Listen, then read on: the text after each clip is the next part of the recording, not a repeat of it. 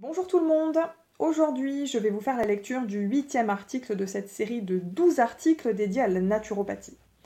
Comme précédemment, si vous préférez lire, je mets bien évidemment les liens vers les articles en description de la vidéo. Ça vous permettra aussi d'accéder à toutes les ressources que j'ai glissées en note de bas de page. Maintenant nous avons défini la naturopathie, expliqué ce qui la rendait si attrayante, évoqué son absence de fondement scientifique et expliqué pourquoi ça marche quand même parfois, détaillons les principaux dangers de cette discipline. C'est parti. Certes, la naturopathie n'a pas apporté la preuve de son efficacité à prévenir ou guérir les maladies. Pour autant, certaines personnes assurent que cela ne représenterait pas un danger, que cela ne pourrait pas faire de mal. C'est d'ailleurs une des connotations de l'expression médecine douce. Nous n'avons rien à craindre de la douceur, n'est-ce pas? Mais dans la réalité, la nuance est pourtant de mise, car la naturopathie, au même titre que les autres médecines alternatives et complémentaires, les MAC, expose à plusieurs risques importants. À commencer par un risque financier. Il n'est en effet pas rare de voir certaines personnes dépenser des sommes très importantes pour être accompagnées sur la durée par des naturopathes et autres praticiens et praticiennes de MAC, sans bénéficier pour autant de cet accompagnement.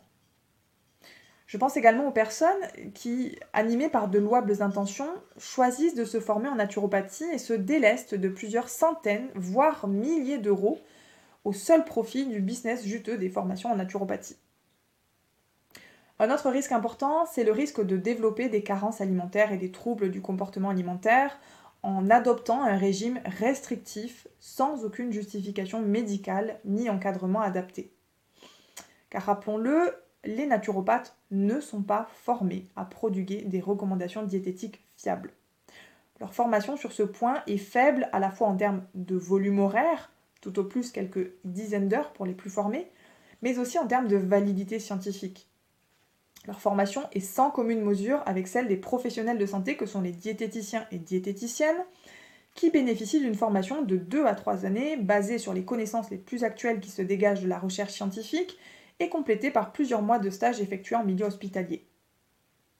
À ce sujet, il est également possible d'aggraver une situation pathologique en demandant euh, des conseils diététiques à un ou une naturopathe, car elles ne sont bien évidemment pas formées à la diététique thérapeutique, c'est-à-dire la diététique spécifique à certaines pathologies comme le diabète, l'insuffisance rénale, l'hypertension artérielle ou les maladies inflammatoires chroniques des intestins par exemple.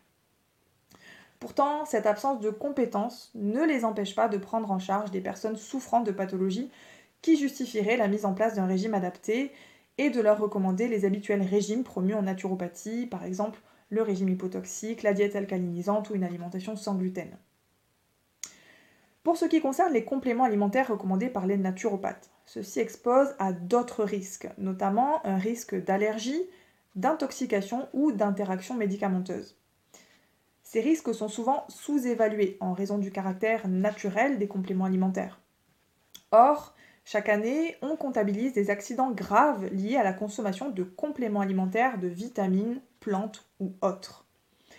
Certains font l'objet de publications par l'ANSES, l'Agence nationale de sécurité sanitaire de l'alimentation, de l'environnement et du travail, qui cherche à sensibiliser à ces risques risques qui sont par ailleurs mis en regard avec l'absence de nécessité de recourir à l'immense majorité de ces compléments.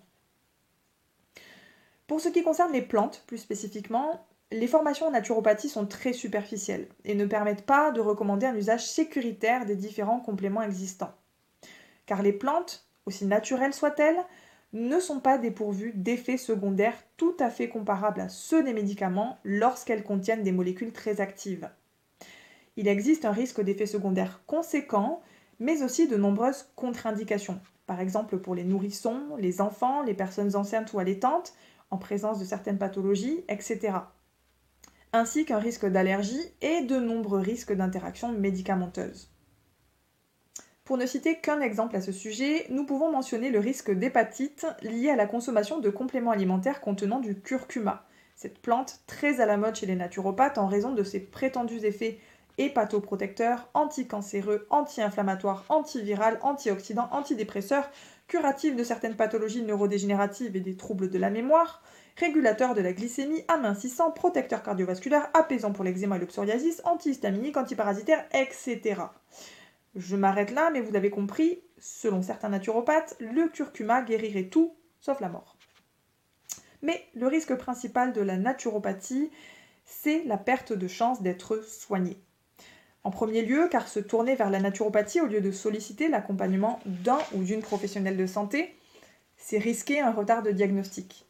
Les naturopathes ne sont en effet pas formés à établir un diagnostic médical, ni même à détecter les signes qui doivent conduire à solliciter une prise en charge médicale rapide, voire urgente. On peut ainsi passer des mois, voire des années, à être suivi par un ou une naturopathe en passant continuellement à côté de la cause réelle de nos souffrances. Mais aussi car les discours naturopathiques sur le prétendu causalisme, sur l'hygiénisme, sur le vitalisme et les autres discours de défiance envers la médecine basée sur les preuves peuvent conduire plus ou moins progressivement à un éloignement de la médecine. En adhérant à ces croyances, on augmente en effet la probabilité de refuser ou arrêter un traitement médicamenteux, de refuser la vaccination ou bien encore de refuser ou retarder une intervention chirurgicale. Et c'est bien là que réside le principal danger de la naturopathie. Éloigner d'une prise en charge médicale efficace et éprouvée au détriment de notre santé et de celle des personnes qui dépendent de nous. Voilà pour ce huitième article.